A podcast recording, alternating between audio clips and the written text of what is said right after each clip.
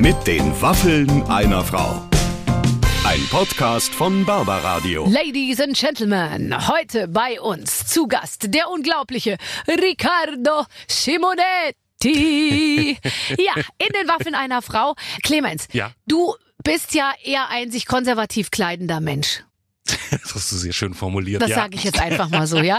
Da wirst du Danke. dir mit Sicherheit ja heute Inspiration holen können bei dem Mann, den wir heute begrüßen. Ricardo ist äh, als, wie soll ich sagen, als Brokatvorhang eigentlich verkleidet, angereist, ähm, trägt nichts unter Dieser seinem Hut, Jackett. Dieser Hut, Der Hut Mit, den, mit, den, mit der Gardine davor. hat, Spektakulär. hat einen Fransenhut mit so einer Gardine, die und ich hatte immer gehofft, jetzt zieht er gleich an der Strippe und dann geht die Gardine vorne auf. Aber irgendwann hat er den ganzen Hut runtergenommen. ja, ja, Ähm, und es war eben nicht nur optisch ein absolutes Feuerwerk, sondern ähm, ich habe Ricardo mal wieder von einer Seite erlebt, die mir sehr gut gefällt, nämlich als extrem schlauen Mhm. Aktivisten. Ja. Weil es ist letztendlich so, dass jeder heutzutage ja auch woke sein will und will irgendwie das Gute nach vorne kehren und so. Und der sagt manchmal so Sachen, die sind so schlau, da denke ich mir wirklich hinterher, ja, so muss man sagen. Dann verstehen es die Leute Das auch. stimmt. Also ich, ich, ich kenne den ja auch gar nicht so gut, aber heute kennengelernt, ich finde im besten Sinne, im positivst gemeinten Sinne, eine wirklich schräge Type, der schlau ist und wirklich Ja,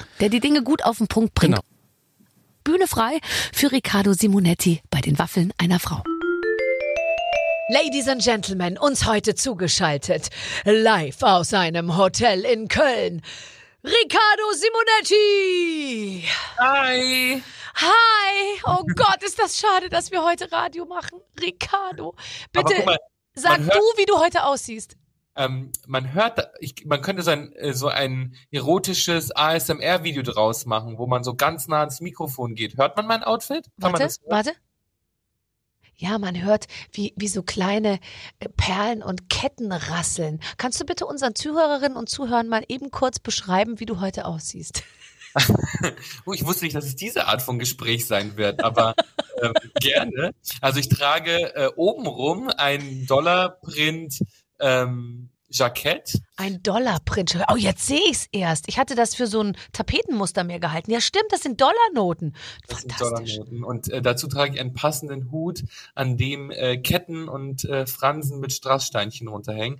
Und das Outfit habe ich gestern bei den MTV Europe Music Awards getragen. Und ich dachte mir, das wäre zu schade, wenn man das nur einmal einmal trägt, oder? Was passiert dann mit dem Outfit, wenn du es jetzt hier bei uns in der Show gleich durchgeschwitzt und so richtig durchgetragen hast? Musst du es dann äh, zurückgeben?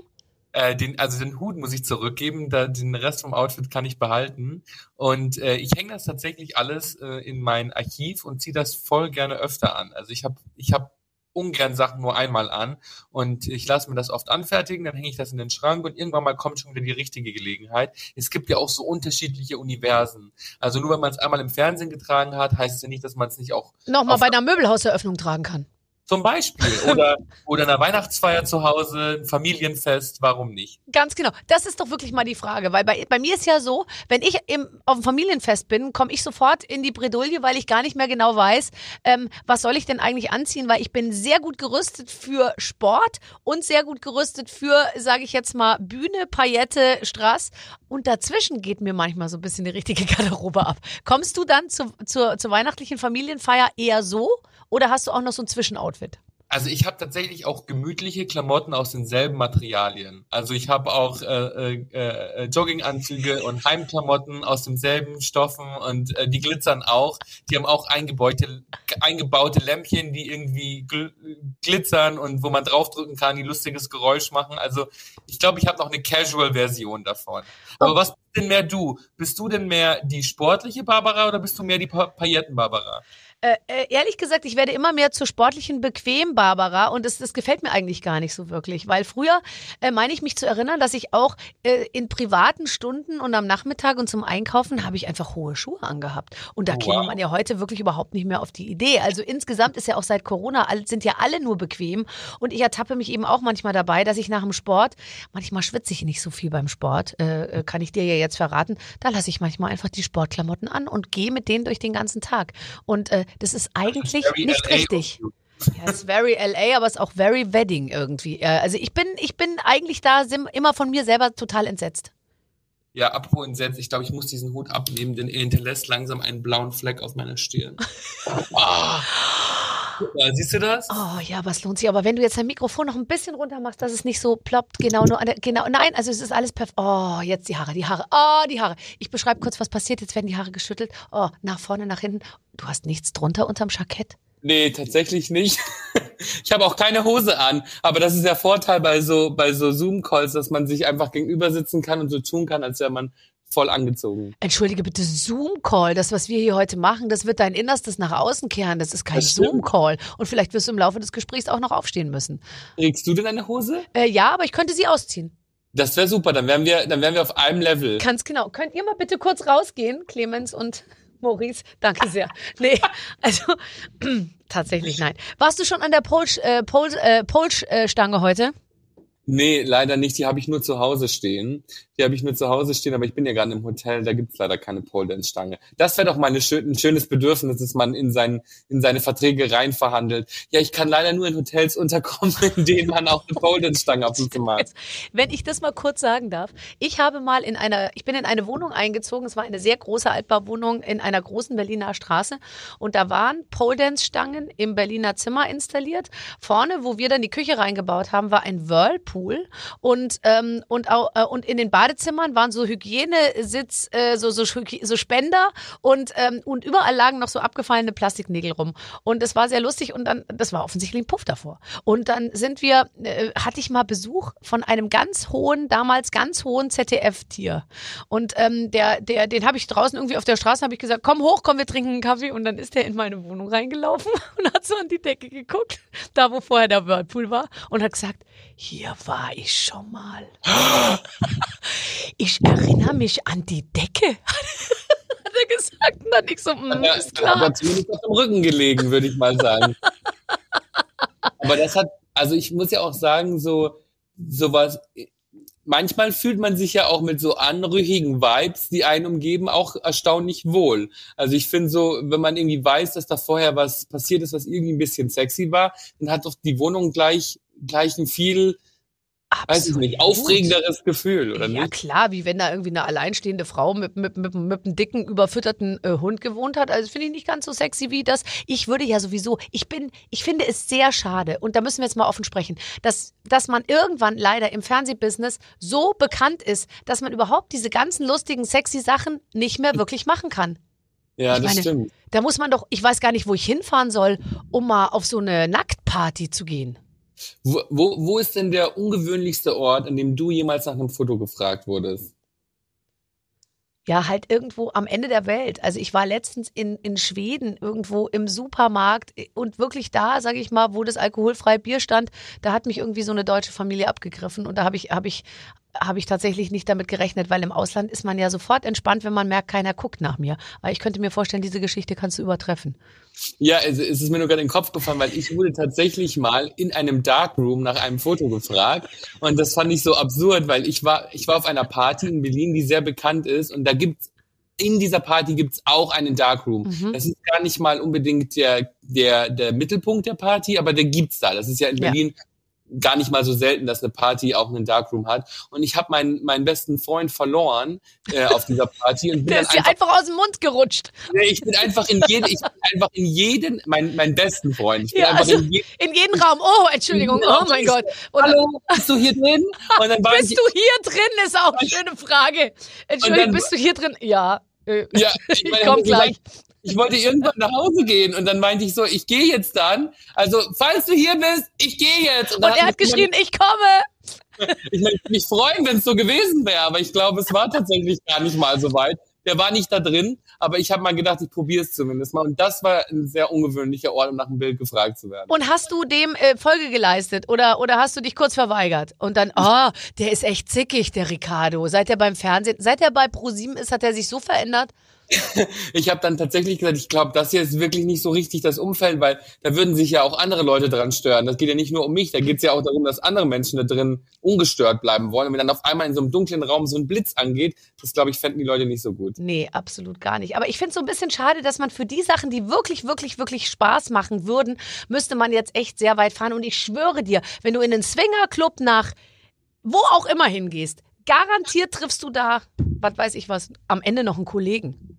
Das stimmt. Stell dir das mal vor. Alter, alles ist, ist, ist alles schon passiert. Oh Gott, oh Gott, oh Gott. Also ich weiß ja von Leuten, die hier in, in Berlin in den KitKat Cl- Club gehen und nur mit Maske bekleidet.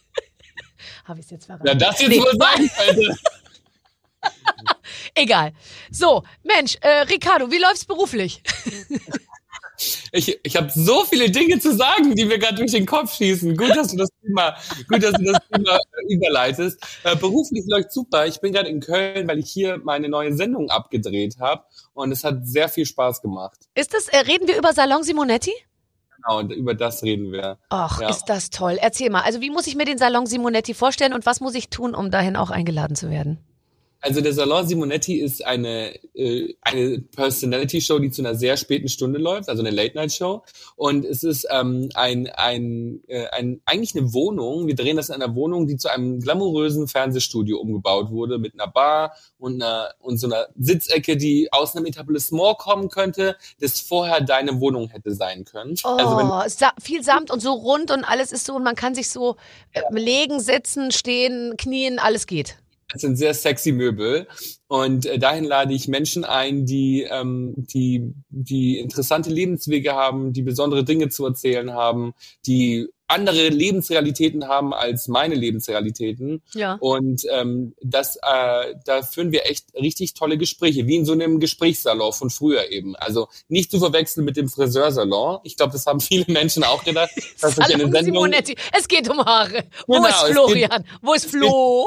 Es geht um Haare und äh, wir besprechen die neuesten äh, Föhntechniken. Nein, nein, es geht schon um äh, Gesellschaftsgespräche. Aber wir haben auch lustige Themen. Also es ist nicht nur, es ist nicht nur ernster Talk, sondern wir haben auch zum Beispiel äh, so kleine Matzen gedreht und ähm, die, die sind tatsächlich auch sehr prominent besetzt und sehr lustig, sehr lustig geworden, aber immer mit einem mit einem gesellschaftlichen Mehrwert versehen. Also das heißt, was ist denn der gesellschaftliche Mehrwert tatsächlich? Dass man als Zuschauer eigentlich sagt, ach da, schau her, wie nett Das- und wie das- schön und wie, ach das freut mich aber. Bei mir geht es ja immer so und da hat sich ja wirklich viel geändert, sage ich jetzt mal, in den letzten äh, drei, vier Jahren. Ich meine, früher, ich, in, bei uns in der Talkshow, da kamen irgendwie äh, äh, Schauspieler und haben erzählt, dass sie einen neuen Film haben. Dann kamen Sänger, die haben erzählt, dass sie jetzt auf Tour gehen und das war es eigentlich. Und da hat sich jetzt, sage ich mal, in der Gästeauswahl schon wahnsinnig viel geändert. Da kommen jetzt einfach wirklich Leute aus allen Bereichen, die man eben sonst früher im Fernsehen einfach nicht, äh, nicht gesehen hätte und die ihre spannenden Geschichten eben nie erzählen konnten. Und jetzt merkt man erstmal, wie viel tolle äh,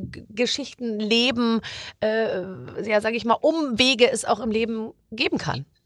Ja, ich glaube auch, dass es so ein bisschen in Zeiten von Social Media kann ja jeder so, also so, wenn du eine Talkshow anguckst, wo jemand seinen neuen Film promotet, hast du die Filmpromo meistens im Internet schon mal gesehen. Und deswegen glaube ich, dass es schon auch ähm, wichtig ist, Leute zu Wort kommen zu lassen, die vielleicht einfach wirklich was Interessantes zu sagen haben. Mhm. Und bei uns ähm, passiert dann irgendwie ganz oft, dass man sich vielleicht selber mal in die eigene Nase fasst und sagt, ah Mensch, so habe ich das noch nie gesehen. Wir hatten zum Beispiel Luisa Laudace zu Gast, das ist Mhm. eine Behindertenaktivistin und Mhm. die ähm, hat so viele krasse Dinge erzählt, so wie sie Filme konsumiert, wie sie Dating-Apps konsumiert und ähm, wie das alles aus der Perspektive von einer Frau ist, die im Rollstuhl sitzt. Und ich fand das so ähm, augenöffnend, war voll dankbar, dass sie so viele Dinge erzählt hat. Und ich muss sagen, das schönste Kompliment für mich war am Ende der Sendung, als wir die abgedreht haben, ist ein Kameramann zu mir gekommen und meinte, hey, ähm, ich wollte nur mal sagen, danke, ich habe echt so viel gelernt in den Aufzeichnungstagen und ich würde mich so freuen, wenn das Publikum das auch so sieht, wenn sie das dann am Fernsehen sehen, dass sie sagen, boah, es hat Spaß gemacht, Ja. ich habe gelacht, aber ich habe auch was dazu gelernt, was ich mit in meinen Alltag nehmen kann und was mir vielleicht hier und da mal zugutekommt. Ja, ähm, jetzt haben wir ja tatsächlich, ich glaube, das ist ja eine sehr große gesellschaftliche Aufgabe, die wir uns da alle äh, gegeben haben. Manche muss man ein bisschen reindrängen in ihr, in ihr Glück. Äh, die sind immer noch ein bisschen sperrig und wollen eben bestimmte Sachen auch nicht anders sehen. Glaubst du, dass wir als Gesellschaft uns schon ein bisschen äh, bewegt haben? Weil ich meine, du bist ja eben nicht nur Moderator und Entertainer und einfach äh, äh, toll, sondern du bist ja auch Aktivist und sagst, man kann eben nicht müde werden, die ganze Zeit die Leute darüber aufzuklären. Hallo, als weißer äh, Mensch, äh, heterosexuell, äh, Reihenhaus, Labrador und VW-Kombi ist nicht, sage ich jetzt mal, ist toll, aber ist nicht alles, was es gibt auf dieser Welt. Also ich glaube, dass wir so, so die Gesellschaft ist, hat sich auf jeden Fall was getan, aber ich glaube, dass das oft in so zwei Blasen unterteilt wird. Die eine Blase, die will alles richtig machen, die ist schon auf einem ganz anderen Level und die möchte wirklich ähm, total rücksichtsvoll miteinander umgehen, ja niemanden verletzen. Und die andere Blase, Auch schwierig, wenn ich das sagen darf. Alles Ja, richtig machen wollen und niemanden verletzen ist natürlich toll, aber alles richtig machen wollen ist, ist zurzeit, finde ich, ein ebenso großes Thema, was auch manchmal ein bisschen, sage ich jetzt mal, in die falsche Richtung läuft. Ich glaube auch, dass es gar nicht möglich ist, Nee. alles richtig zu Ja, machen. Ich ja. glaube aber, dass man von der Grundhaltung, wenn man versucht, ähm, zumindest irgendwie Menschen ihr Leben nicht schwieriger zu machen, das finde ich eigentlich an sich schon eine gute Grundhaltung. Und Mhm. ich glaube, die andere Blase, die hat halt oft so das Gefühl, ah, ich habe mit dieser neuen Welt, ich habe keine Berührungspunkte damit, ähm, ich äh, sehne mich nach alten Werten, ich habe das Gefühl, ich habe in der anderen Welt keinen Platz. Mhm. Und ich glaube, dass es schon wichtig ist, dass man beide Welten näher zusammenbringt und Ja. in den Dialog bringt und sagt so, hey, eigentlich profitieren alle davon und äh, ich glaube, dass man auch wirklich nicht aufgeben darf, über solche Themen zu sprechen, weil jeder ist ja in einem unterschiedlichen Punkt an ähm, empfänglich für sowas. Also Mhm. jemand zum Beispiel, eine junge Frau, die noch keine Kinder hat, denkt über mütterliche Themen ganz anders nach, als wenn sie vielleicht zehn Jahre später selber in, in der Mutterrolle ist. Mhm. Und genauso, Mhm. glaube ich, trifft es so jemanden, jemand, der nie über schwule Männer nachdenkt, weil er keine schwulen Männer in seinem Leben hat, Mhm. hat plötzlich mal einen schwulen Arbeitskollegen, den er super findet und Mhm. mit dem er sich gut versteht. Und auf einmal ist man viel empfänglicher für solche Themen. Ich glaube, deshalb darf man nicht aufhören, über sowas zu sprechen, weil ich glaube, man weiß nie, wer in dem Moment gerade zuguckt, der genau in dem Moment empfänglich für sowas ist. Das äh, ist das Schlauste, was ich seit langem zu diesem Thema gehört habe. Das meine ich wirklich im Ernst. Absolut richtig. Absolut richtig. Ich glaube gelächelt. allerdings. Hat man nicht gehört, weil wir einen Ton machen, aber ich habe gelächelt. Er hat gelächelt. Ähm, ich, ich glaube, dass wir äh, tatsächlich nicht alle tolerant kriegen. Und Mhm. ich glaube auch, dass, was jetzt oft so gesagt wird, es ist viel Hass im Netz unterwegs und so. Weißt du, ich glaube, äh, Idioten, ich weiß gar nicht, ob es immer mehr werden. Ich glaube, es waren schon immer, es gab schon immer ziemlich viele Idioten.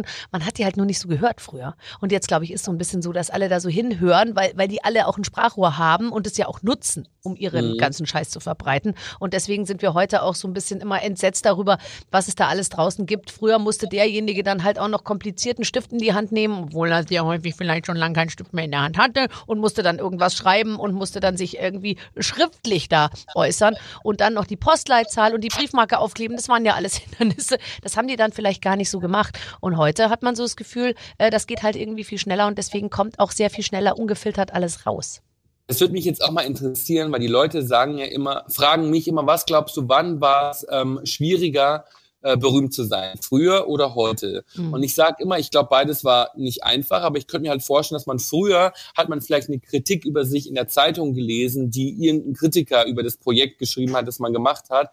Aber heute kann ja jeder Mensch einfach sich zu einem Kritiker erklären und sagen, hey, ich sag jetzt mal, was alles nicht an dir stimmt. Ja. Und das, glaube ich, macht das Leben schon schwieriger. Du kennst jetzt beides. Du warst schon in der Zeit berühmt, in der es noch kein Social Media gab. Als nur der süddeutsche Kritiker geschrieben hat, dass ich total Ja. bescheuert bin. Äh, das habe ich mir aber meine, damals oder? auch schon nicht zu Herzen genommen. Genauso wenig wie die anderen, die sagen, sie sind dick, sie sind alt, sie, äh, sie haben den Schuss nicht gehört. Ähm, ich lasse beides gleichermaßen nicht auf mich ähm, einwirken, sage ich jetzt mal. Und glaubst du, war es früher schwieriger oder heute schwieriger? Na, ich glaube, es ist heute viel schwieriger. Weil natürlich auch alle jungen Leute, die hochkommen, das ja auch für das absolute, für die Bibel halten, was da geschrieben wird in den sozialen Netzwerken. Oh, it's not. Es sind einfach Mhm. irgendwelche Dofis, die frustriert sind, die, die, die einfach ihre, ihre, ihr- ihren ganzen Frust rauslassen und die hatten früher kein Ventil und jetzt haben sie es. Also man kann wirklich nicht jedem, man, man macht doch seinen Job so gut man kann. Ich meine, es gibt wirklich Leute, they ask for it. Also ich, ich meine, ich kenne auch Kolleginnen und Kollegen, wo man so sagt, also jetzt mal ganz ehrlich, dass da mal ab und zu einer schreibt und sagt, jetzt hör, hör mal endlich auf, so einen Scheiß zu verbreiten. Da bin ich ehrlich gesagt sogar selber manchmal kurz davor. Meine Managerin hält mich dann immer mit körperlicher Gewalt zurück und sagt, du schreibst da jetzt nicht zurück. Und ich sage, doch, ich muss jetzt einmal kommentieren. Ähm, aber ähm, tatsächlich äh, fi- finde ich, wenn du, wenn du dich so weit aus dem Fenster lehnst, dann musst du auch damit rechnen, dass du natürlich aber nicht aus dem Fenster lehnst mit guten Themen, sondern mit so einer äh, hintergrundlosen äh, Eitelkeit zur Schaustellung. Da muss ich ehrlich sagen, da bin ich dann manchmal so ein bisschen raus. Wenn es gar keine andere Ebene mehr gibt, außer ich, ich sterbe in Schönheit und bin der Wahnsinn und filme mich von oben und habe einen Filter drüber gelegt und versuche dem Ganzen aber trotzdem politischen Überbau zu geben, da flippe ich aus, ehrlich gesagt, da flippe ich aus. Aber ansonsten, äh, ehrlich gesagt, ja, ich, äh, ich finde, nicht hinhören. Also ich, ich höre da, ich hör da einfach nicht hin. Ähm, du hast doch immer noch deine Mama. Ja, das stimmt. So, und die Mama sagt immer, ist alles super? Oder sagt deine Mama auch ab und zu, na, Ricardo, das hat mir jetzt nicht so gut gefallen. Also ich komme aus einem italienischen Elternhaus und jede italienische Mutter ist gleichzeitig auch eine sehr gute Kritikerin. Ähm, aber trotzdem trotzdem würde ich sagen, dass meine Mama schon, schon, schon auch ein Fan ist von dem, was ich tue. Ähm, die ist auch die erste, die mir sagt, wenn, wenn sie was nicht gut findet, aber sie ist schon in der Regel äh, auf meiner Seite. Was auch ein langer Weg war, aber was, was wir mittlerweile sehr, sehr viel gemeinsam haben. Aber eine italienische Mama denkt ja auch, dass ihr Sohn Gott ist. Also insofern, und du siehst ja auch noch aus äh, tatsächlich. Also wenn man dir, weißt du, gibt man dir noch, wenn du die Hände noch so leicht öffnest und die Haare so über die Schultern, ehrlich gesagt, also dann könnte man dich in Rom in der Kirche schon aufhängen. Also nicht ans Kreuz, sondern als Foto, äh, meine ich, als Bild. Ähm, aber die Mama muss doch wahnsinnig stolz sein auf dich, weil du bist ja im besten Sinne, finde ich, ein guter Junge.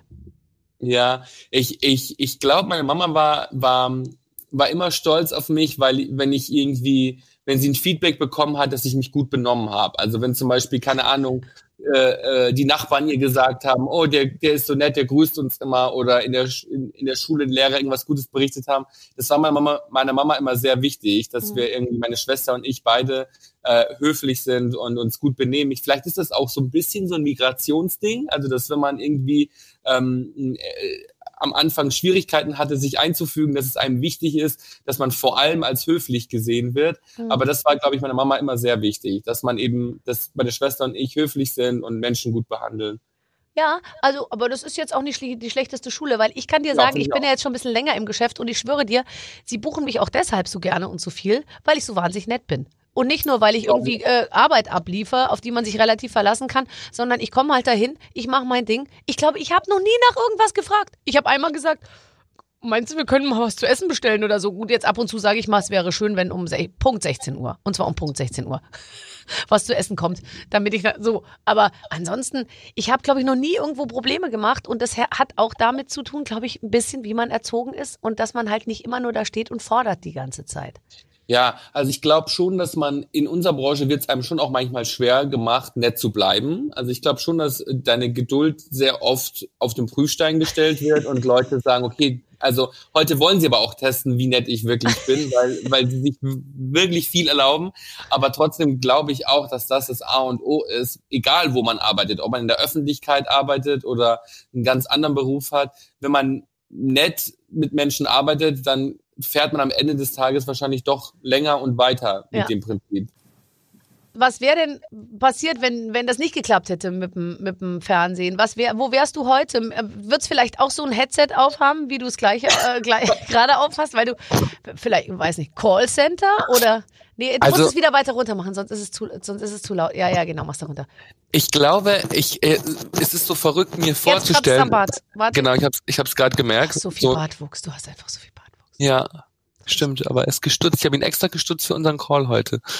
Ähm, die, ich glaube, dass ganz oft äh, Menschen so eine Vorstellung davon haben, dass wenn ich nicht in der Öffentlichkeit stehen würde, ich wahrscheinlich ein ganz normales Leben führen würde. Aber es ist für mich so, es ist für mich so surreal, mir vorzustellen, wie ich als Person wäre, weil das, was ich tue, schon mein Leben lang alles definiert hat. Ich habe vor vor kurzem äh, zehnjähriges Abiturklassentreffen gehabt und war deswegen in meiner bayerischen Heimat und wir haben äh, unsere Abi-Zeitung gelesen und es war fast schon erschreckend, dass ich nach zehn ja. Jahren immer noch ein einzig und allein die gleiche Person bin. Also so die Menschen, was die Leute damals über mich geschrieben haben, ähm, wie meine Freundinnen mich beschrieben haben, was was ich mochte, was ich nicht mochte, die Zitate, die von mir da hinten drin waren, das war einfach, die hätten eins zu eins heute von mir kommen können. Und ich glaube, ich könnte mir gar nicht vorstellen, eine andere Person zu sein, wie die, die ich jetzt bin. Ich könnte mir vorstellen, dass das Level an Erfolg vielleicht ein anderes wäre, aber am Ende des Tages würde ich immer versuchen, einen Weg zu finden, die Dinge zu tun, die ich tue. Und vielleicht wäre ich dann, ich habe angefangen ähm, beim Radio zu moderieren, da war ich 14, ähm, bei uns im Lokalradio in, in Bad Reichenhall. Und äh, mein erstes Interview war damals Thomas Gottschalk. Und ich könnte und ich kann mir vorstellen, dass wenn ich jetzt zum Beispiel nicht selber zum Fernsehen gegangen wäre und das alles nicht so geklappt hätte, würde ich vielleicht immer noch in, in einem kleineren Ort sein und trotzdem der Tätigkeit nachgehen, die ich halt liebe. Und das ist Entertainment. Ähm, hast du wirklich, hast du Thomas Gottschalk wirklich interviewt und erinnerst ja. du dich noch an diese Situation? Ja klar, natürlich. Ich war 14. Das ist jetzt nicht 500 Jahre her. Also äh, das ist. Äh, Ach so, ähm, ja, stimmt. Nein, also so, aber also es war 14, ich, ich war 14, ich war sehr aufgeregt, es war am Set von Wetten das in Salzburg mhm. und ähm, äh, ich war wurde damals von meinem Radiosender dahin geschickt und die meinten, es ist bestimmt witzig, wenn du mit deinem kleinen Anfall von Größenwahn einfach denkst, du kannst es und ich habe das dann gemacht und ich muss sagen, was ich echt cool fand, Thomas hat mich immer als erstes dran genommen. Der meinte, der findet es super, dass jemand in so jungen Jahren schon so ehrgeizig ist Mhm. und deswegen hat er mir immer die Chance gegeben, eine Frage zuerst zu stellen und das fand ich schon ziemlich cool. Das hat äh, ja, das hat war, hat Spaß gemacht und war auch eine gute Schule, um eben schnell dahin zu kommen, wo man hin will, muss man halt auch einfach mutig sein manchmal. Ja, total. Und ich glaube, dass man erst manchmal rückblickend kapiert, wie mutig man wirklich war.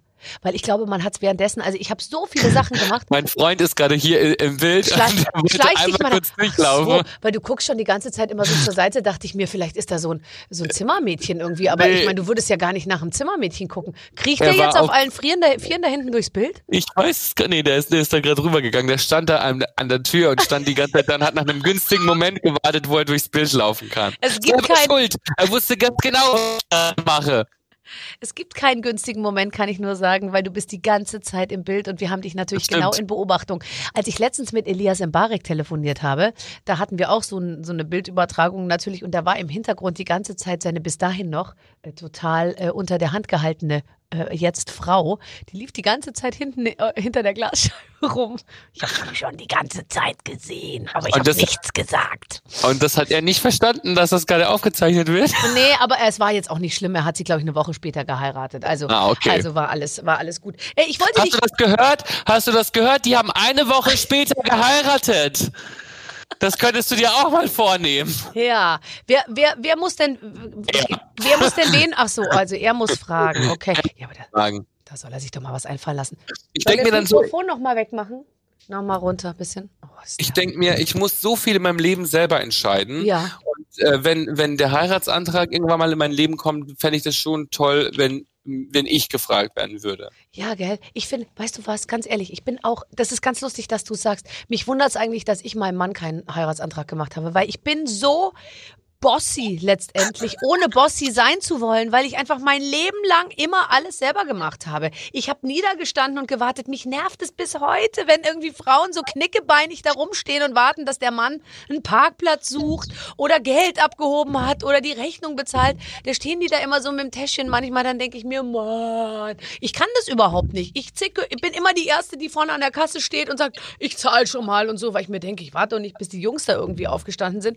Und äh, deswegen dachte ich mir auch, also es wäre jetzt nicht total untypisch gewesen, wenn ich gefragt hätte. Aber Ich find's auch, ich find's auch cool. Also ich find's total toll, wenn, wenn, wenn man sich gegenseitig einen Heiratsantrag macht. Ich finde, es spielt keine Rolle, wer das wem macht. Aber eben, manche Sachen fände ich schön, wenn, wenn die zu mir kommen. So. Also, weil, wenn man halt viel selber macht, dann ist es auch toll, wenn mal, wenn man mal mit was überrascht wird. So. Kannst du dann gut locker lassen oder bist du so ein Kontrolletti? Ich habe nämlich letztens mal eine Situation erlebt mit so einem Paar, da hat sie die, er hat eine Überraschungsparty für sie gemacht und sie hat die ganze Zeit mitorganisiert und er hat immer gesagt, jetzt Ruhe, setz dich hin und genieße und sie immer, ja, aber die Leute da haben keinen Platz und es muss jetzt das und du musst mal eine Durchsage machen und wo ist denn das Mikrofon und so. Es war ganz lustig. Kannst du dich entspannen dann? Also ich glaube, wenn es zum Beispiel um meinen Freund geht, dann schon, weil Ja. der kennt mich super gut, der weiß genau, ähm, wie er mit mir umzugehen hat, was ich mag und da, da, da vertraue ich schon so. Grundsätzlich, wenn jemand sagt, er regelt was für mich, habe ich einfach öfter schon mal die Erfahrung gemacht, dass ich dann am Schluss auch enttäuscht war und deswegen ähm, fällt mir es jetzt nicht so leicht, Kontrolle abzugeben. Zum Beispiel eine gute Sache, und das wirst du bestimmt auch verstehen, Styling. Wenn ich jemand anderem sage, ja, ja, klar, mach ruhig mein Styling und äh, ich komme dann einfach ans Set und gib vorher keinen Input, dann hängen da Sachen und du denkst dir so, nee, also tut mir leid, das ist so weit weg von meiner echten Person. Ja. Und äh, da muss man dann schon Input geben und sagen, hey, ich habe so bestimmte Vorstellungen, wie ich aussehen möchte, weil sonst sieht man am Schluss halt doch aus wie so ein tragisch, ähm, tragisch Tragisch gealterte, ein tragisch gealterter Fernsehstar. Wem erzählst ja, du's?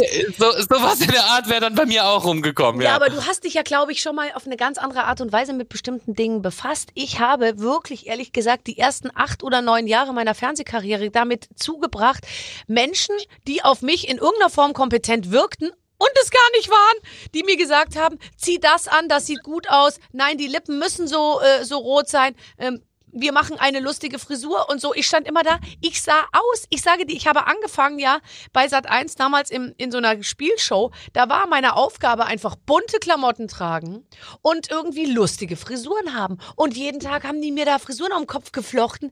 Das hat kein Mensch auf der Welt hat so ausgesehen. Und ich immer, warum kann ich denn nicht einfach hier stehen und geil aussehen und irgendwie die Haare schön haben und so? Ich kriegte da so Zöpfchen und hier und dann so bunte Gummis, so Haargummis dann da unten rein und so.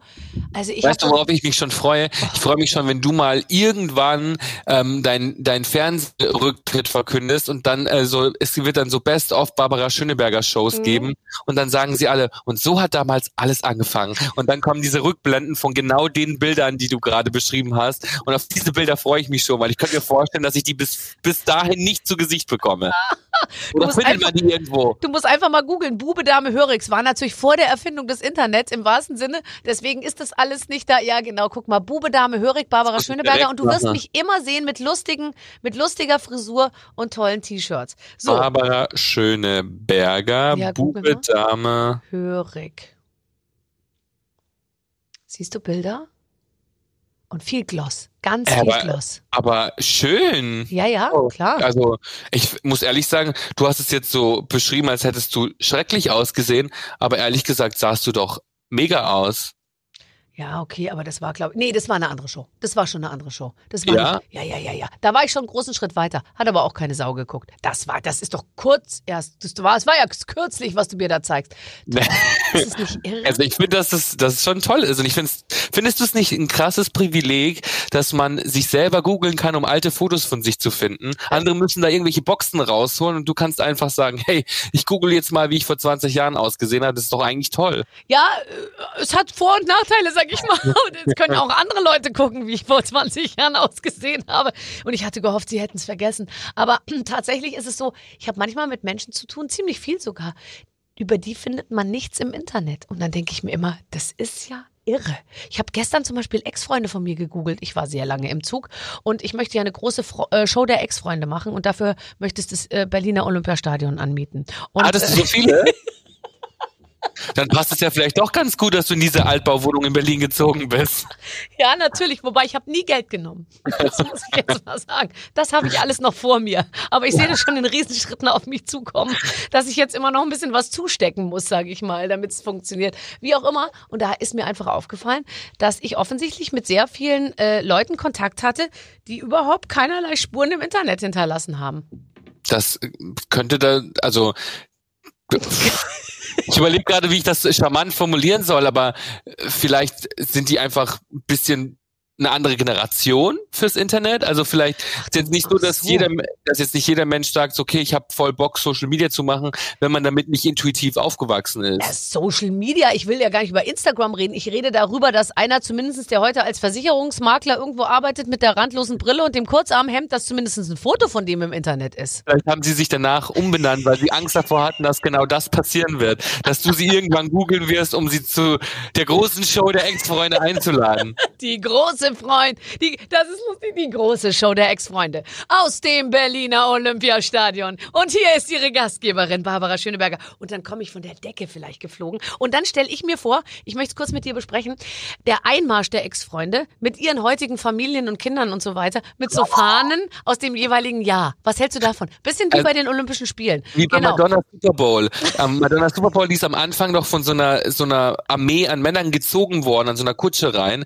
Das könnte dann bei dir auch so sein. Aber weißt du, ich, ich, ich habe ja gar keinen Ex-Freund, weil ich habe ja, ich bin ja mit meinem ersten Freund zusammen. Also mein ihr Freund ist mein erster Freund.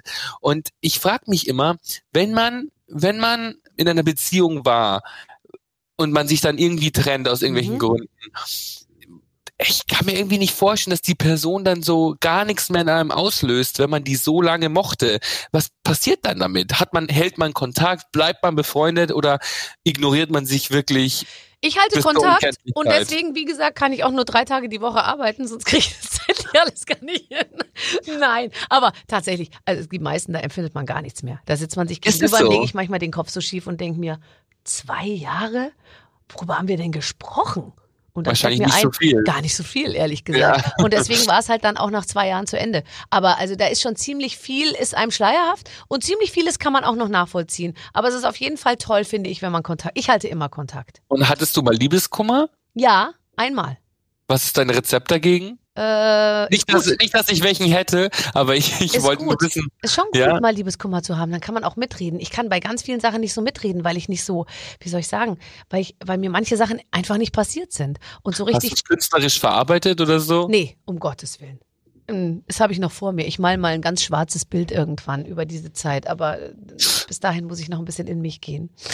Ricardo, ich spiele ein Spiel mit dir. Die Redaktion hat sich's einfallen lassen und es heißt Lieber Ricardo, liebe Barbara, heute wird tief in der Erinnerungskiste gekramt. Siehst du mal, machen wir doch sowieso schon. Oder in Barbaras äh, Fall sogar sehr, sehr tief in der Erinnerungskiste gekramt. Da spielt man wohl auf mein etwas höheres Alter an. Äh, wir haben nämlich gehört, dass Ricardo vor kurzem auf einem Klassentreffen war. Und Barbara hat ja auch schon das ein oder andere mh, runde Klassentreffen hinter sich gebracht. Das wollen wir Echt? als Grund nehmen, um von euch die besten Geschichten zum Thema Klassentreffen zu hören. Ihr beiden spielt deswegen jetzt Klassentreffen-Bingo. Wer hat seinen besten Freund als Ehemann präsentiert oder wer hat vielleicht sogar mit dem Mathelehrer rumgemacht? Wir haben euch eine Liste mit Wörtern vorbereitet. Barbara liest die Wörter bitte laut vor. Wenn euch zu einem Wort eine Geschichte einfällt, müsst ihr laut Bingo rufen und diese Geschichte erzählen. Mit einem Mathelehrer vor allem. Ich glaube, es gibt nichts unerotischeres als ein Mathe, Mathe, als, Mathe als Fach zu haben und dann sich zu der Person hingezogen zu fühlen. Das fände ich schon sehr speziell. Aber gab es nicht so eine Zeit, wo man jeden irgendwie gut fand? Also Sportlehrer verstehe ich, das kann ich nachvollziehen. Mathe, ich hatte einfach, ich war einfach so schlecht in Mathe, dass ich glaube ich in dieser, in diesen 45 Minuten nichts, nichts schön finden konnte. Kom kam keine erotische Stimmung auf irgendwie. Okay, also ähm, Stichwort Penis. Hm. Okay, In, ja. zum Klassentreffen oder Schulzeit? Ah ja, geht's ums Klassentreffen oder Schulzeit? Klassentreffen. Äh, ja, fallen mir ganz viele Geschichten ein, kann ich keine erzählen, leider. Also bei meinem Klassentreffen hat eigentlich niemand einen Penis präsentiert, ne? Echt nicht? Ja, bei mir Nee. auch nicht freiwillig, aber muss man halt mal fragen. Lass mal sehen. Sieht ja noch aus wie früher und so. Es ist ja auch eine Interessegeschichte. Ich finde, es ist ja Stimmt. auch das Mindeste, dass man einfach dann sagt, lass uns doch mal vergleichen, ob alles noch so ist wie früher. Das stimmt. Oder? Ja. ja. Heißer Lehrer. Da, bei uns an Klassentreffen waren keine Lehrer. Ja, aber hat man nicht über welche geredet? Also wir hatten einen, ich war ja wirklich in der, also ich war Mitte der 80er bin ich ins Gymnasium gekommen und da hatten wir einen Lehrer, der sah aus wie Lionel Richie und und äh, und hatte auch so so Locken so nach hinten und dann so ein Schnurrbart und er hatte immer rote Lederklamotten an, eine rote Lederjacke und eine rote Geil. Lederhose und das fanden wir super. Also das finde ich auch super. Ich muss sagen, ich hatte einen Sportlehrer, den ich sehr mochte. Herr Mohr hieß der. Und zwar, ähm, ich hatte es ja nicht so einfach in der Schule. Also ich wurde hier, ich wurde schon auch echt krass gemobbt. Mhm. Und äh, mein Sportlehrer, der, ähm, der, äh, ich, irgend, es war mal, es war so eine Klassenfahrt. Wir waren auf Klassenfahrt und dann hat jemand, äh, hat mich mit so einer, äh, mit so einer, bei so einer Nachtfackelwanderung mit so einer Fackel, die so so flüssiges Wachs hatte, damit so beworfen. Hm. Und ähm, der meinte dann so, wenn du dich wehren willst, äh, ähm, hast du meine vollste Unterstützung. Und dann habe ich mir diesen, habe ich mir diesen Menschen da gepackt, der irgendwie, der mich da äh, mit diesem Wachs beworfen hat. Und ähm, ich fand es total toll, dass, dass der sich so, dass der, dass der da nicht unbedingt ähm, als Lehrer durchgegriffen hat, sondern das Ganze aus der Perspektive von den Menschen gesehen hat. Und das habe ich ihm immer hoch angerechnet. Das fand ich ziemlich cool. Und er sah auch ziemlich gut aus, muss ich sagen. Ah, der Herr Mohr. Äh, Grüße gehen raus an den Herrn Mohr aus Bad Reichenhall an dieser Stelle. Ähm, Wenn, wenn ich das jemals erreicht, werde ich in Grund und Boden versinken. Nein, natürlich. Auf der anderen Seite, äh, bist du mal wieder in die Schule auch, also zurückgekehrt, nicht nur aus dem Klassentreffen, sondern bist du mal in deine Schule wieder gegangen? Fährst du da ab und zu vorbei, wenn du daheim bist?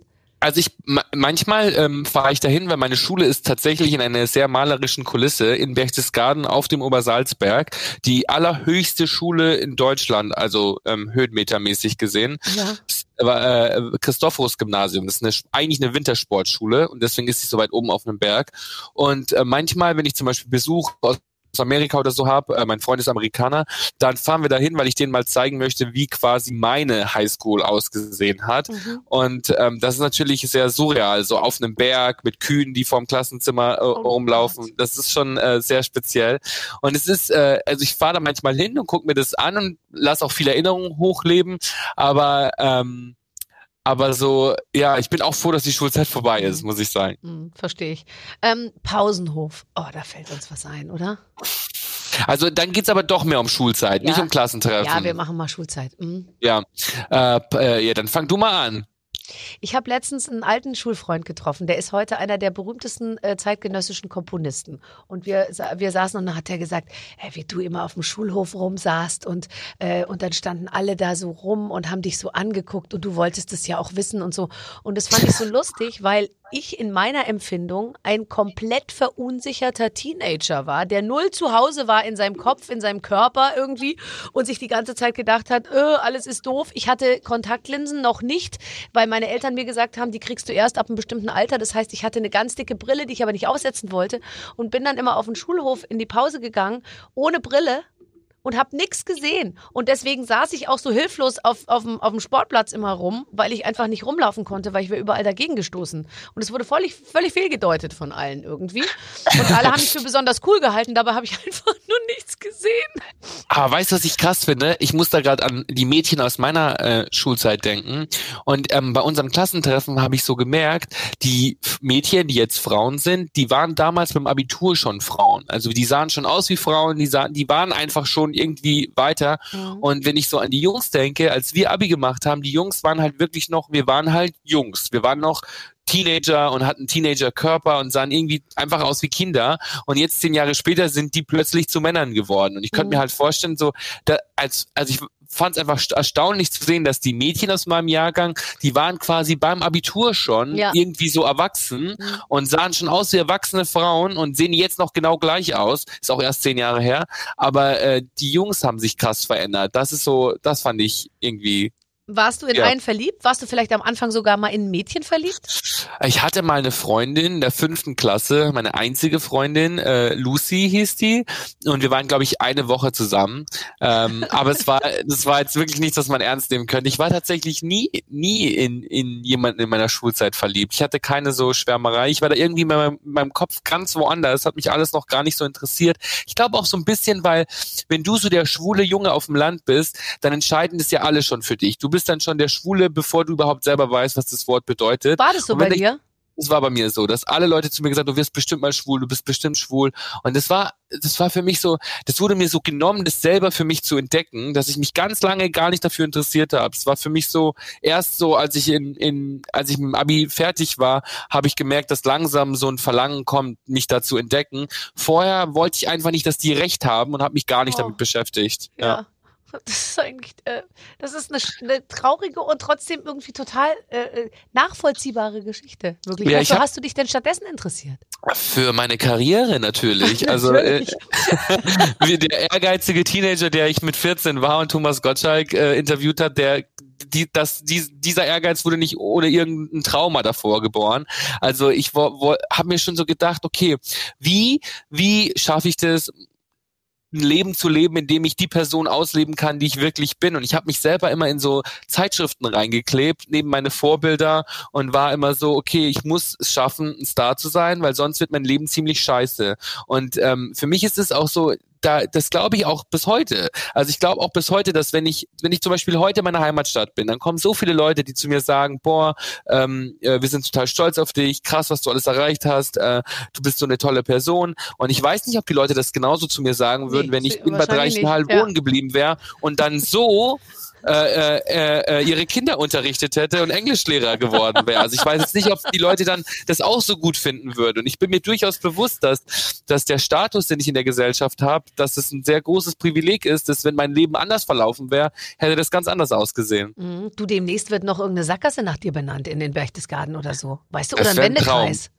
Wie, das ist ja so, äh, ist ja eigentlich mein Traum, weil wenn, wenn man sagt, okay, man kommt aus, äh, aus einem Ort, dann sucht man immer nach so einer prominenten Referenz, zum Beispiel Beispiel Bad Reichenhall, das Ja. ist da, wo das Salz herkommt. Ja, das, oder ähm, Delmenhorst, da wo Sarah Connor herkommt. Genau, oder, und oder das so. muss man schaffen. Das muss man schaffen, dass die Leute dann sagen, das ist da, wo äh, Bergisch Gladbach, das ist da, wo Heidi Klum herkommt. Und Zum das Beispiel. solche, Und bei dir ist dann Bad. Reichenhall, äh, genau, und, und du musst jetzt schaffen, das Bad Reichenhaller Salz zu übertreffen. Ja, was für eine scheiß Aufgabe. Ey, dieses Salz ist so berühmt, es steht in jeder Küche und ich muss dagegen antreten. Jetzt ist das Licht in deinem Zimmer ausgegangen, ich- weil dein Freund aus Versehen den an. Hauptschalter gedrückt hat. Ich fürchte. Hose? Wo ist die Hose? Ich will die Hose sehen. Jetzt geht das Licht an. Warte, es ist immer noch sehr. Genau, warte, sieht man jetzt, dass er keine Hose anhat, der Herr Simonetti? Moment, der Bildschirm ist dunkel. Komm zurück. Guck, ich habe eine Hose an. Oh, das stimmt tatsächlich. Nur eine rote Unterhose und dann auch noch so eine kleine. Aber jetzt mal ganz ehrlich, jetzt ist das Licht deutlich schlechter als vorher. Ja, das stimmt. Was ist denn hier Das passiert? ganze Licht im Zimmer ist ausgegangen. Aber ich glaube tatsächlich, das hat nichts mit meinem Freund zu tun. Ich glaube, weiß es nicht. Meinst du, die stellen tagsüber das Licht ab, damit, äh, damit sie ein bisschen sparen im Hotel? Du musst die Hotelkarte wieder reinstecken. Die steckt drin. Ehrlich? Probier's nochmal. Das ist wahrscheinlich so eine Zeitschaltuhr. Ich will ja keinen Stress machen, aber mit Licht ist es einfach schöner. Oh! Hallo. Also so, ja, nein, an, an, an. Ja, also, nein. Da ist ein Wackelkontakt. Da ist ein Wackelkontakt.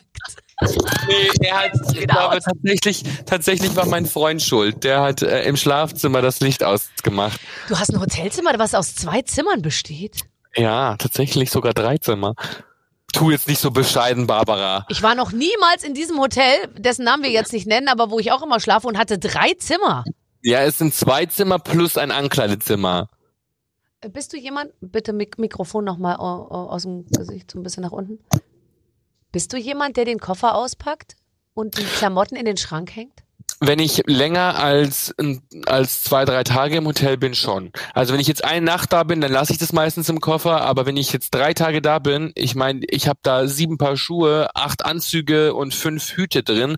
Ähm, und wenn ich dann einfach nur nach einer Unterhose oder sowas suche, muss ich mich da erstmal durchwälzen. Deswegen packe ich das dann schon aus. Ach, so geht's mir auch. Aber es liegt auch daran, dass meine Unterhosen so, so, so klein sind, dass die manchmal in so eine Ritze dann rutschen und dann finde ich die nicht mehr. Ja, in, in, in eine Körperritze In eine oder Kör- in, Ja, in das oder in, in, mir in auch. Koffer? In Mein Koffer. Gott, Gott, hier ist ja auch noch mein Fahrradsattel. Ähm, Was man da alles so findet. irre. Ach, guck mal. Das habe ich so lange gesucht. Ähm, so, du hast schon drei Bücher geschrieben. Was Ja. ich, wirklich, ich habe letztens haben wir uns unterhalten, dann sagte ich noch so, schreib doch mal ein Buch und du ich habe schon drei. Ja. Ja, zeige ich sogar einen Spiegel-Bestseller. Ja, das muss man erstmal hinkriegen. Und vor, also, wie, wie muss man sich das vorstellen? Also, ich persönlich würde mir ja immer erstmal ein Büro einrichten, einen Schreibtisch kaufen, einen neuen Füller kaufen und so einen Stuhl und, und Bilder und so. Und dann wäre ich so müde, dass ich irgendwie sagen würde, ach, das mit dem Buch, das mache ich, glaube ich, nächstes Jahr. Ähm, wie hast du dein Buch geschrieben und wo? Also ich bin tatsächlich eine Person, mein Kopf, der arbeitet immer. Ich habe nie Pause. Ich habe wirklich nie Pause in meinem Kopf. Ich, trinke ja auch keinen Alkohol, ich nehme keine Drogen. Also ich habe nie irgendwann mal Pause. Und wenn ich dann zum Beispiel, du kennst es ja, man ist ständig im Flugzeug oder in der, in der Bahn und verbringt stundenlang einfach nur mit sich selbst im Kopf. Und äh, ich habe da so viele Gedanken gehabt und ich habe einfach gemerkt, wenn ich anfange zu schreiben, konzentriere ich mich auf eine Aufgabe und dann fliegt mein Kopf nicht die ganze Zeit hin und her, sondern ich habe dann eine Aufgabe, der ich mich widme und schwuppste die sieben Stunden Zugfahrt um, weil ich äh, irgendwie ein, mir selber ein Projekt gegeben habe. Und so ist es mit meinen Büchern auch. Ich habe meine Bücher teilweise auf meinem Handy geschrieben, in meinen Notizenordner, weil ich einfach nichts anderes da hatte und einfach getippt habe, damit mein, mein Kopf was zu tun hat und ich nicht so in der Gegend rumwusel und mir dann über alles und jeden Gedanken mache. Wer hat deine Bücher gelesen? Also, für wen hast du es geschrieben? Also ich habe drei Bücher geschrieben für drei unterschiedliche Generationen. Ähm, das mein erstes Buch, mein Recht zu funkeln, da war ich Anfang 20 und das war auch, glaube ich, für Teenager und Menschen Anfang 20 gedacht. Mhm. Ähm, dann habe ich Raffi und sein pinkes Tütü geschrieben. Das ist ein Kinderbuch ähm, und ich glaube, dass das ein Kinderbuch ist, bei dem aber auch Erwachsene viel lernen können. Deshalb war es eher so an Mütter und ihre kleinen Kinder gedacht. Mhm. Und das letzte Buch, ähm, äh, Mama, ich bin schwul, habe ich zusammen mit meiner Mama geschrieben. Und das ist, glaube ich, ähm, durchaus für erwachsene Menschen gedacht, die zum Beispiel ein kompliziertes Verhältnis zu ihren Eltern haben und sich mal in die andere Perspektive reinfühlen wollen. Und alle meine Bücher haben eigentlich denselben Wunsch oder denselben Appell an die Gesellschaft, dass man einfach nett miteinander umgeht, auch wenn man vielleicht anders ist als die Erwartungen, die die Gesellschaft an einen hat, dass man dann trotzdem nett zueinander ist und versucht Verständnis füreinander zu haben und offen zu bleiben und jedes Buch versucht das in einer anderen Generation eben auszulösen. Wie war es denn, als du gesagt hast, Mama, ich bin schwul? Musstest du den Satz sagen oder war, von, war ihr genauso wie deinen Schulfreunden von Anfang an eigentlich alles klar? Also ich glaube nicht, dass es ihr klar war, aber ich glaube, so richtig diesen Satz sagen musste ich nie, weil mein Leben einfach zu kompliziert war. Also so, das ist, das ich glaube, viele Menschen, die auf dem Land aufwachsen, ich weiß nicht genau, wie klein der Ort ist, aus dem du kommst, aber wenn man aus so einer Welt kommt, wo eigentlich alles schon, alle Menschen versuchen, möglichst genormt aufzutreten, mhm. weil man sich schon viele Gedanken macht, was die Nachbarn sagen, da sticht man halt sehr schnell raus. Und da muss man, glaube ich, nicht mal schwul sein, um rauszustechen. Und meine Mutter war schon so gewohnt, dass ich da permanent raussteche und irgendwelche komplizierten Umstände in unser in unsere Energie in unser Leben bringe, dass dann am Schluss das tatsächliche Coming Out äh, gar nicht so gar nicht so, ein, so eine große Überraschung war, aber der Weg dahin war trotzdem mit vielen Steinen verbunden. Mm, mm. Jetzt ist ja die große Frage, ich meine, wenn man wenn man jetzt äh, als junger Mensch sozusagen gerade in genau der Situation ist, äh, in der du damals warst, dann ist doch der beste Tipp einfach zu sagen, raus vielleicht aus dem kleinen Dorf und in die große Stadt, oder? Ja, aber nicht jeder Mensch ist für die große Stadt gemacht. Das mhm. kann einen auch erschlagen. Und manche Leute lieben auch äh, das Landleben. Und man ist da ja auch sozialisiert. Man hat, ich hatte ja auch Freundinnen und so. Es hat mir auch das Herz gebrochen, meine Mama zurückzulassen, meine Freundinnen zurückzulassen, um, um die Person zu werden, die ich sein wollte. Und manche können es aber nicht, wollen es nicht. Manche wollen genau da wohnen bleiben. Und ich finde das eigentlich so toll. Ich habe so viel Respekt vor Menschen, die in ihrer Heimatstadt wohnen bleiben und ähm, der Welt dann dort zeigen, wer sie wirklich sind, weil ähm, jeder von uns hat dann auch die Möglichkeit, andere Menschen zu beeinflussen. Und ich weiß noch, als ich zur Schule gegangen bin, haben mir so viele Leute gesagt, dadurch, dass ich in die Schule gegangen bin und das ganze Gemobbe abbekommen habe, haben sie sich auch getraut, ähm, vielleicht mal was anderes anzuziehen, weil sie wussten, da ist noch jemand, der es ihnen vorlebt, der es vielleicht sogar mehr abbekommt als sie. Mhm. Und dadurch trauen sie sich auch zu zeigen, wer sie sind. Und als ich dann von der Schule gegangen bin, ist es dann wieder verschwunden. Und ich glaube, wenn man halt zum Beispiel in seiner Heimatstadt lebt und dann einfach auch da einfach konsequent die Person ist, die man wirklich ist, kann man auch sein Umfeld miterziehen, mitinspirieren und sagen, ja stimmt, äh, sowas gab es vorher bei uns noch nicht und jetzt gibt's das bei uns und äh, das ist auch gut so. Und ich, deswegen habe ich riesig Respekt vor den Menschen, die das schaffen, in ihrer kleinen Stadt äh, ja mutig zu sein und sie selbst zu sein. Ihr Ding zu machen auch. Ähm, kann ich total nachvollziehen. Letzte Frage. Du warst auf der Halloween-Party von Heidi Klum. Jetzt mal ganz ja. ehrlich. Ich, ich hätte nie gedacht, dass ich mal mit jemandem sprechen würde, der auf der Halloween-Party von Heidi Klum war. Das meine ich im Ernst, weil das du ist ja. Doch Kaulitz schon im Podcast, oder nicht? Hattest du nicht mal einen Kaulitz-Bruder in dem Podcast? Nein, eben nicht. Ich glaube nur, weil ich einmal zu einem Halloween-Kostüm als Heidi, glaube ich, vor zwei oder drei Jahren, da hatte sie so ein, so, so Schläuche an die Brüste ähm, irgendwie installiert und, und sah wirklich gigantisch aus. Und da habe ich, glaube ich, äh, äh, bei irgendeiner Veranstaltung gesagt, dass Heidi Klum mit diesen Schläuchen Milch abpumpt für Tom Kaulitz und dann dann, hat, hat dann, darf man sich aber auch nicht, dann darf man sich aber auch nicht wundern, wenn man dann doch nicht mehr den Gast äh, bekommt, den man sich gewünscht auf. hat. Also, das ist doch jetzt absolut in Ordnung. Also, Tom Kaulitz, ich hätte den hier auf Händen getragen. Bei uns gibt es ja, also, wenn man hier ins Studio kommt, du, da wird man dermaßen gepampert. Äh, deswegen, also, nee, dann sind die nicht gekommen. Aber ich meine, ich finde die natürlich total toll. Ich finde die ein super Paar. Ich gucke da sehr gern zu. Viele Fotos aus dem Schlafzimmer, wie ich finde. Und Heidi Klum scheint sehr häufig oben ohne zu sein. Das ist mir aufgefallen in letzter Zeit. Aber ihre, ihre ganze Party, was sie da macht, ist ja gigantisch. Was erlebt man da, wenn man da hinfährt? Tatsächlich ist es echt eine richtig coole Party und ich muss sagen, dass Heidi wirklich eine richtig gute Gastgeberin ist. Also so äh, der Red Carpet mit den Fotos, wo irgendwie Bilder gemacht werden, wo alle ihre Kostüme zur Schau stellen, das ist alles draußen vor der Party. Mhm. Aber sobald man durch diese Tür geht, ist man wirklich auf einer richtigen Party, wie man sich's vorstellt. Es und da gibt's auch Musik. keine Fotos eigentlich, oder? Es gibt immer nur den Red Carpet, weil ich habe noch nie in Deutschland Fotos von der wirklichen Party dann gesehen. Also es gibt schon, es gibt, man darf da Fotos machen, das ist nicht verboten, aber die Leute sind zu sehr damit beschäftigt, sich zu feiern, weil es wirklich eine richtige Party ist. Also man hat Menschen, die verkleidet sind, die da auftreten. Es gibt einen DJ, der coole Musik macht. Man hat einfach echt eine richtig gute Zeit und Heidi sorgt auch dafür, dass man sich da als Gast richtig wohlfühlt und dass man eine gute Zeit hat. Und ich meine, die war als Wurm verkleidet, die konnte sich nicht bewegen.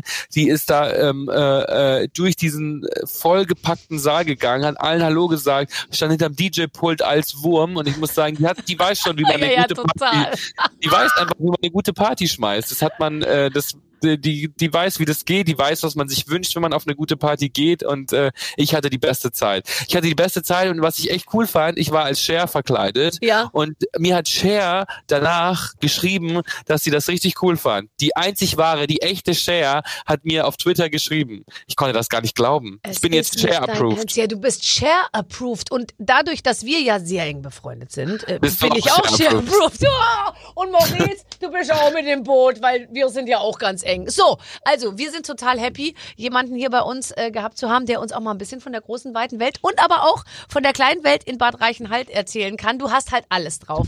Ähm, jetzt wünsche ich dir viel Erfolg.